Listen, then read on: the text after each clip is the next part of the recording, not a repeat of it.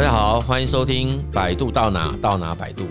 当所有人都在教你怎么做，百度帮你找到你想做什么。我是亮正老师，今天要来聊一聊家人长辈不支持我的工作怎么办。那我们这一集哈，嗯，应该再过一两天就是我们的除夕了哈，就是我们的那个农历新年。所以在节目正式开始之前呢，我们就先祝我们所有听众哈新年快乐。那我们也祝我们所有百度的好朋友们哈新年快乐。那当然啦，又到了这个农历新年哈，家人团聚的时刻。其实很多人对于这个。啊，要吃团圆饭啊，返乡，然后跟家人要一起聚会啊，聚餐这件事情，蛮多的焦虑就油然而生了哈。那当然，其实事实上，在我们华人社会，不管是台湾，不管是中国大陆，好像每到这个时候，我们就会看到蛮多的讯息哈，在餐桌上啊，或者是在家族聚会当中的这种高手过招啊，这样子的一个剧情啊的展开哈。那譬如说，我们很多长辈就会直接就摆明的问啊，哎，你结婚了没有？没有男朋友？有没有女朋友之类？那当然，另外一块就会问说，你现在到底在做什么？哈，在哪高就啊？那未来又有什么打算？哈，等等啊。那这些其实让现在蛮多我们的比较年轻的好朋友们都会觉得非常头痛了哈。就是说，如果说自己正在从事的工作哈，或者是接下来想要去发展的那个方向得不到家人的支持跟认可。好，那这个围炉就很可能立马变成围攻啊！那难道没有来自于父母亲或者是家人的支持，我们就没有办法去实现自己内在的梦想，或者是想要把自己想要做的事情，如我们自己所预期的计划完成吗？那没有这些来自于父母亲或者家人的支持，我们的人生的事业就没有办法成功吗？哈，我相信很多的人应该在心中都会有这样子的。啊，想法不管是现在或者是曾经这么想过哈，所以在这样子的一个啊前提底下，我们大概就有几个问题想跟大家来交流哈，就是说为什么我们在蛮多数人的心中总是渴望得到来自家人的认同这件事哈？那其实这个事情其实。我觉得这个应该是人之常情啦，哦，就是我们本身就会有所谓的归属感的一种需求啦。我们啊从小到大，不管呃您是在什么样的环境长大，人类哈其实是蛮特殊的一种物种嘛，因为我们出从出生诞生来到这个人世间，其实我们是没有办法自己单独发展出来的，我们必须要受人家的抚养。而且这个时间还不短哦，蛮长的一段时间。所以在这个过程当中，我们必须仰赖别人的照顾，你才有办法慢慢的长大哦。那这个过程当中，其实我们从呃可能刚出世，一直到真的有办法自己独立，这个过程中，其实就经常必须要能够呃让这个照顾者可以开心啊，或者是照顾者愿意来抚养你。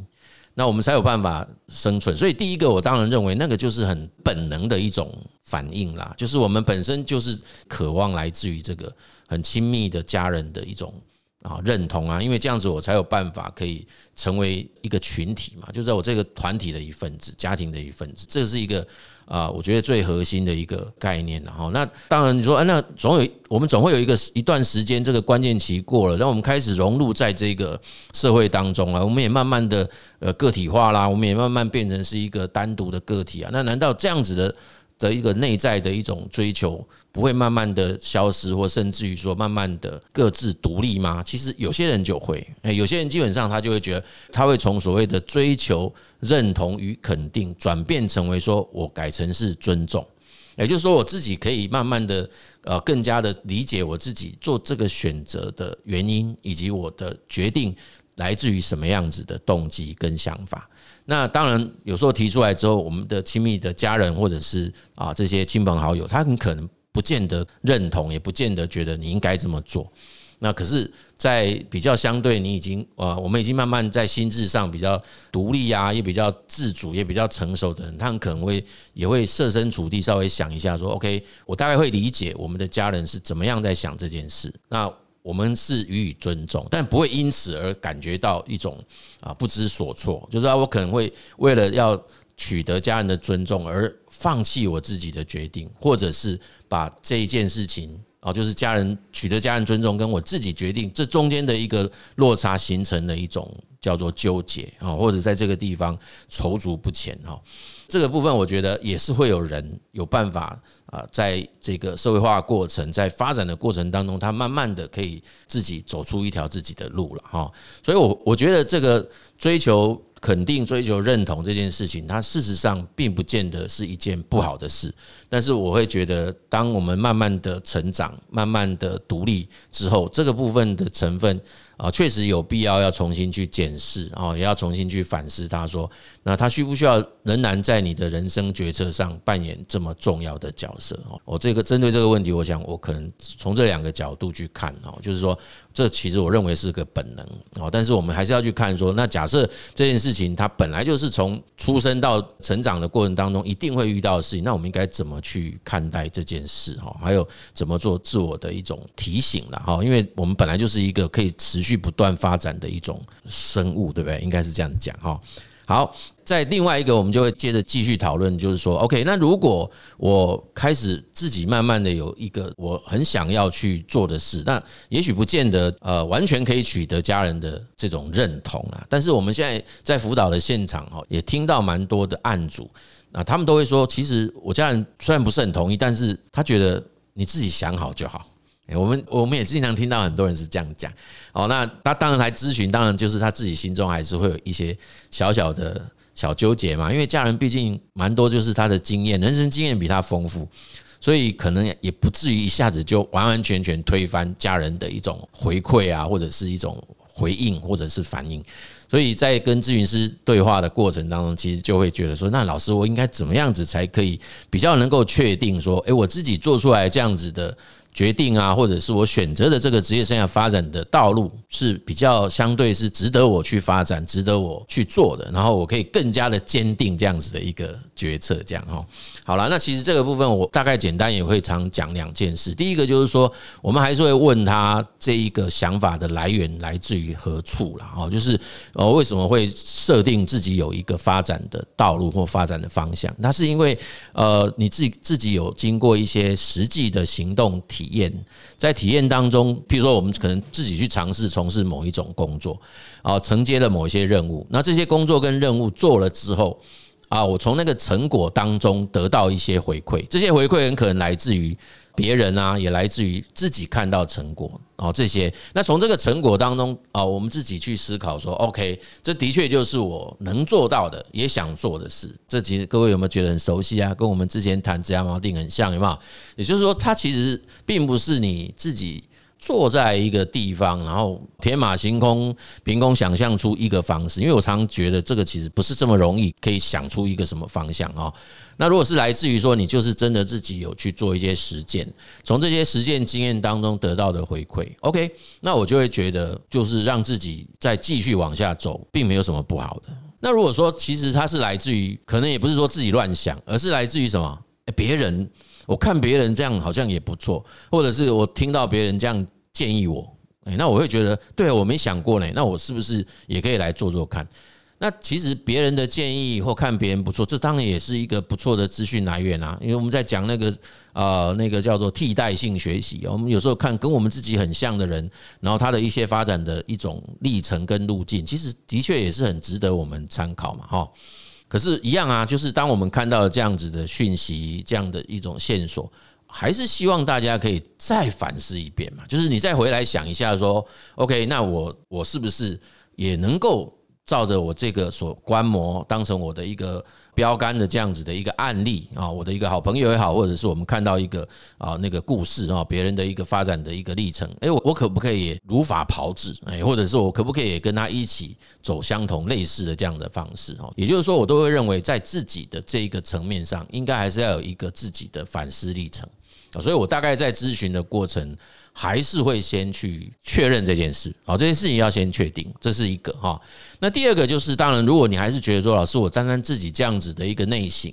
自己这样子的一种啊，从经验当中的取得，我还是不敢做出这样子的结果。那这个其实也确实是蛮多的人很担心的啦，因为他就会希望说，我能不能再找到更多的一种意见的支持嘛。那这其实我觉得也是无可厚非哈。那说是真的是很幸好了，因为说真的那个。以我们以前，如果跟各位现在听众的年纪的时代啊，这个大概距离应该都一二十年、二三十年以前，就比较少这样的外部资源了。可是现在的外部资源很多啊。你看我们现在在录的 Podcast，你看这个就是一个外部资源。那这些呃大神级的啊，其实蛮多的，在在我们整个社会过程当中，那也有一些真的完整受过专业训练的，我们所谓的生涯咨询师之类的人生教练啊、生涯教练这些，其实我们应该也要慢慢开始去收集，有没有哪一些。专业人士其实他很对你的胃口，然后他的意见的确是很符合你自己接收讯息的想法，就是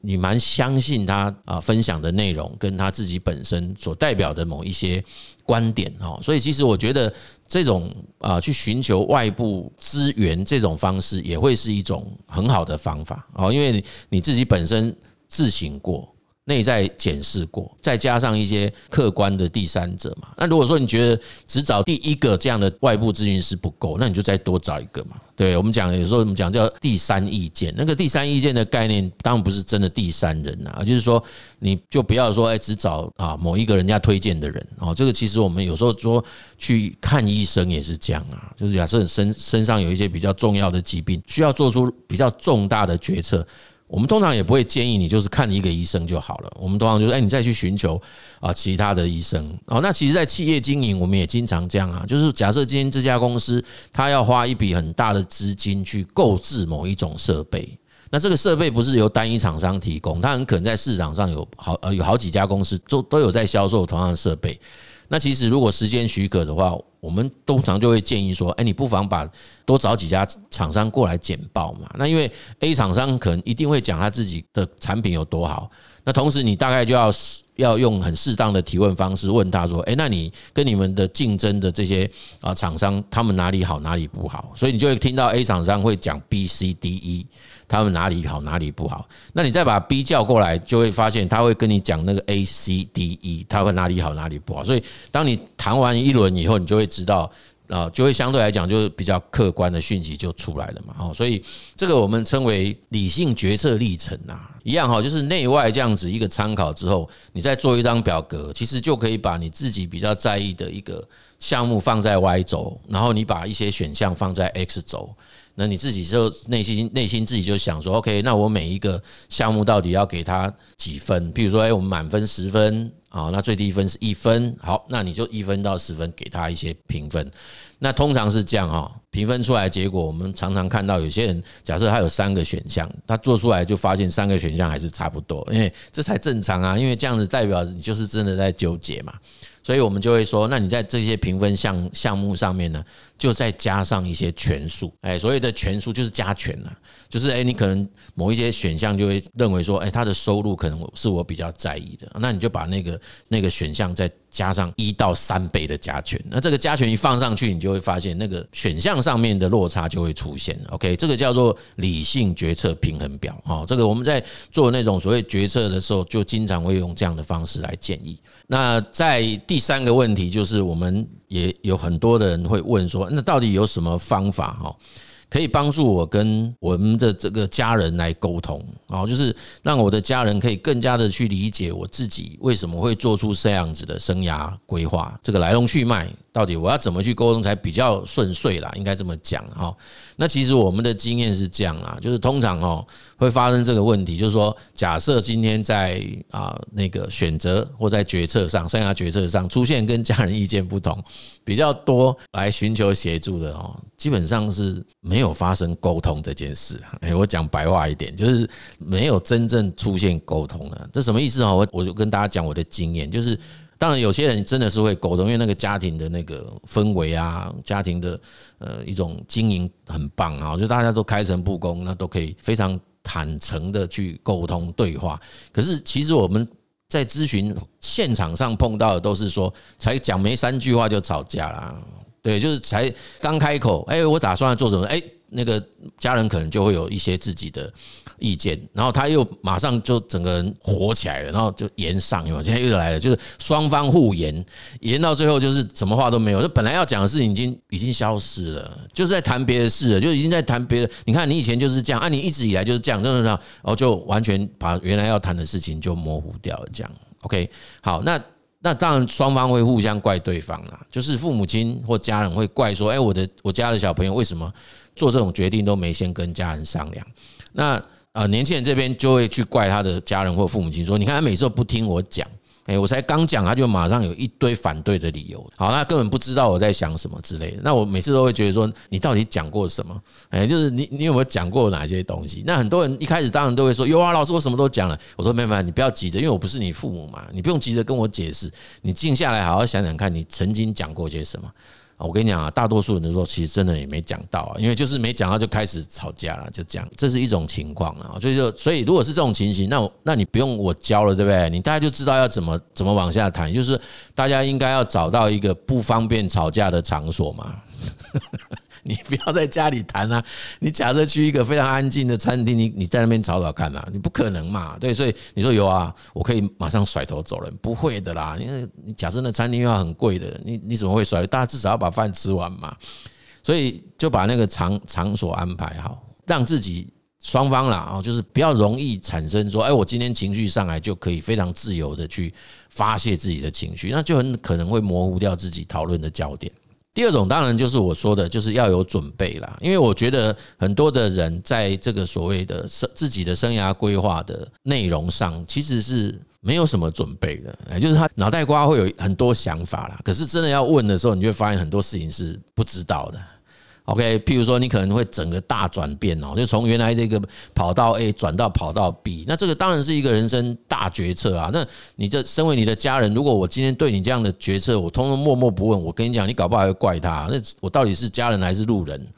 对，那你真的开始关心，哎，你怎么会这样子的转变啊？可是开始问了，因为有些人会好奇啊，你为什么会想要做这件事？哦，那你说你想要跟我说，哎，你可不可以先周转我十二万啊？我要去什么某某训练机构去学什么东西啊？那我们总要问一下，说那那个要学什么东西？就会发现你不要管那么多了，我就只想学这个就好。那这个这个时候这个是沟通吗？这就不会是沟通了嘛？所以其实啊，我个人认为必须要把自己的计划哦有一个比较详细的整理啦。好，那至于说你要把它整理成纸本，还是整理成什么形式，那就。依自己个人的擅长，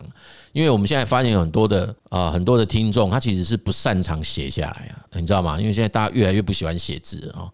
哦，那你就怎么办？那你干脆自己录影嘛，哎，你就是自己录啊，你就是看要录音还是录影都可以。我我是建议你最好录影，那手机那么方便，找个手机这样你就把它录下来，对，就把它当成是我今天就直接跟我的家人来讲，因为这个其实坦白讲最棒，为什么？因为你就。不要先见面嘛，先发这个嘛，先发回去之后，然后你说，哎，我们约什么时候来讨论我今天谈的内容？OK，那如果说你们又是远距，那更好啊，那搞不好你你的家人或父母亲也录一段回来给你，那更好啊，因为这有时间差，有距离差，哎，其实大家反而可以比较容易在这个地方彼此把自己的观点讲清楚，因为它就不会产生立即性的这种情绪上的交流。啊，冲突啦，哦，所以这这是另外一种方式。Anyway，我的经验就是说，刚刚我们的第三个问题，就怎么帮助自己跟家人沟通我们本身所决策下来的生涯规划。我个人认为，关键字不是怎么，不是如何，而是沟通。就是说，太多的经验告诉我的是没有沟通这件事，就是他根本没有发生沟通，实质沟通这件事。所以拜托各位，就是如果你真的在意这件事，请让实质沟通发生。那所以实质沟通，当然就一定会双方有讯息的交流。好，那这就是一个核心。你没有讯息的交流，谈不上沟通。千万不要觉得说，好像你做出某种决定，你的家人、你的父母亲就一定得乖乖坐在那里听你讲话啊！不要是这样想。为什么？因为，我们这就联想到有一种沟通学派，在我们当学生时代很有名啊，它叫做交流分析法 （PAC）。那其实这个东西事实上有很丰富的内涵。PAC 其实那个三个字就刚好是 parent、adult 跟 child。那我就简单说了，其实我们最理想的一种沟通方式就是彼此认在认知上，就是应该用相同的内在认知跟对对方的认知来这种角色来沟通。比如我自己觉得我是 child，对方如果认为你是 child，那很可能 child 对 child 就比较没有问题，adult 对 adult 没有问题。那 parent 对 parent 没有问题，对不对？可是如果中间出现了交叉，那就会出现了 parent 对 adult，parent 对 child，child 对 adult，child 对 parent，它就会出现有一个叫做权力上的落差啦。所以其实我个人认为，就是尽量让双方在角色的认同上，是不是有可能？因为大家都是成人的啦，都长大，就是来一个 adult talk，就是成人的对话，哎，就是我们大家好好的坐下来，因为这个确实是一个严肃的话题，然后。我们也应该要要要保持一种态度，说今天既然是要来这边沟通，我个人认为，如果你主动提的，应该要再保持的更 humble 的心情，更谦逊的态度，说我其实是希望可不可以得到一些建议啦，不是来这里当成命令。然后我今天是在说，I'm not asking you, I am telling you，就是这个电影常常听到的剧情。我不是在请请求你，我是在告知你。就这个其实就很糟糕，就是说你其实应该是我们来这里就是在做。Communicate 就是我好好的来讲我的想法，那可不可以啊？给我一些回应，是不是有哪些我自己的思考盲点没有顾虑到的？我认为一开始先保持着这样子的观念，应该会好很多，好不好？那再来就是这是另外一种概念，就是另外还有一个我实际碰到的例子，他是以职业角色哦，就是说这个人其实他本身。一直很喜欢去从事那个业务，而且他的从事业务又是属于蛮多家人不喜欢的保险业务啊，你知道？哈，对，很多家人都觉得你当保险业完蛋了，我们大概家里两个老的要先变成你的第一张保单之类的哈，我不知道啦，会不会这样想？其实真正厉害的业务不会从家人这边着手的啦，大部分他都会去开始去。从一些外部的那些陌生的人群这边开始去展开他的业业务的发展。好，那我碰到这位案主，其实他来咨询的时候就是问了这个问题。他说他其事实上很希望给自己挑战，他希望让自己在年轻的时候有机会可以去啊从事跟业务有关的工作。那他。想透过啊从事保险工作，是因为保险公司的相关这种啊理财啊财经的讯息的训练其实是蛮丰富的哈，因为他有被介绍过嘛，所以他去听过一节课，他觉得那个课蛮好的，而且又不用钱，然后他就想要去那里，也利用一个这样的工作的经验，增加人生历练，同时也可以在工作历程当中学习到一些。财经知识，好，那他也把这个讯息跟他的家人说，当然家人就会非常担心嘛，因为他原先所学的那个科系啊，跟他可以从事的工作其实是相对稳定的哦。那你们大家可以想啦，哦，就是如果是商学院，可能就是在进去当会计的；如果是理工，就是会变成是那个工程师之类的。我们当然不能讲太明白，因为这很容易被人家辨识出来哦。那好，然后呢，他就说他其实很想做啊保险业务，但是他的家人。基本上是非常反对的，所以在那段过程其实很紧张。但后来其实家人有一点妥协，可是还是处于这种有点冷战的这种状态下。哦，那其实他有来咨询，就问说，那到底怎么？怎么办哦？他其实很希望说，我可以在一个家人充分支持的环境底下去从事一份工作，因为他觉得这样子他可能会更无后顾之忧。那他也会希望说，他的家人其实是心中抱持的是祝福的态度，而不是心里面每天在想你最好赶快做失败，然后印证我讲的，你就是没有办法做这样。他说这个很可能我会有一个很大的拉力，因为每天都会背后都有人。有刺我这样，最好你失败，诅咒我失败。他说他不希望这样子，他很希望家人是全心全意的，也替他鼓励，替他加油。那当然他会有很认真这样，那该怎么办？好，那这个例子其实我我就一句话就解决，你知道吗？就很简单，因为我听完他在讲他的故事，我说其实问题蛮简单的啊。因为如果你真的真的如你所讲的这么喜欢从事业务，特别又是保险业务，那你要不要把你的父母亲当成你的客人？诶，你应该要把他当成你的客户，潜在客户。说服他们买单呐，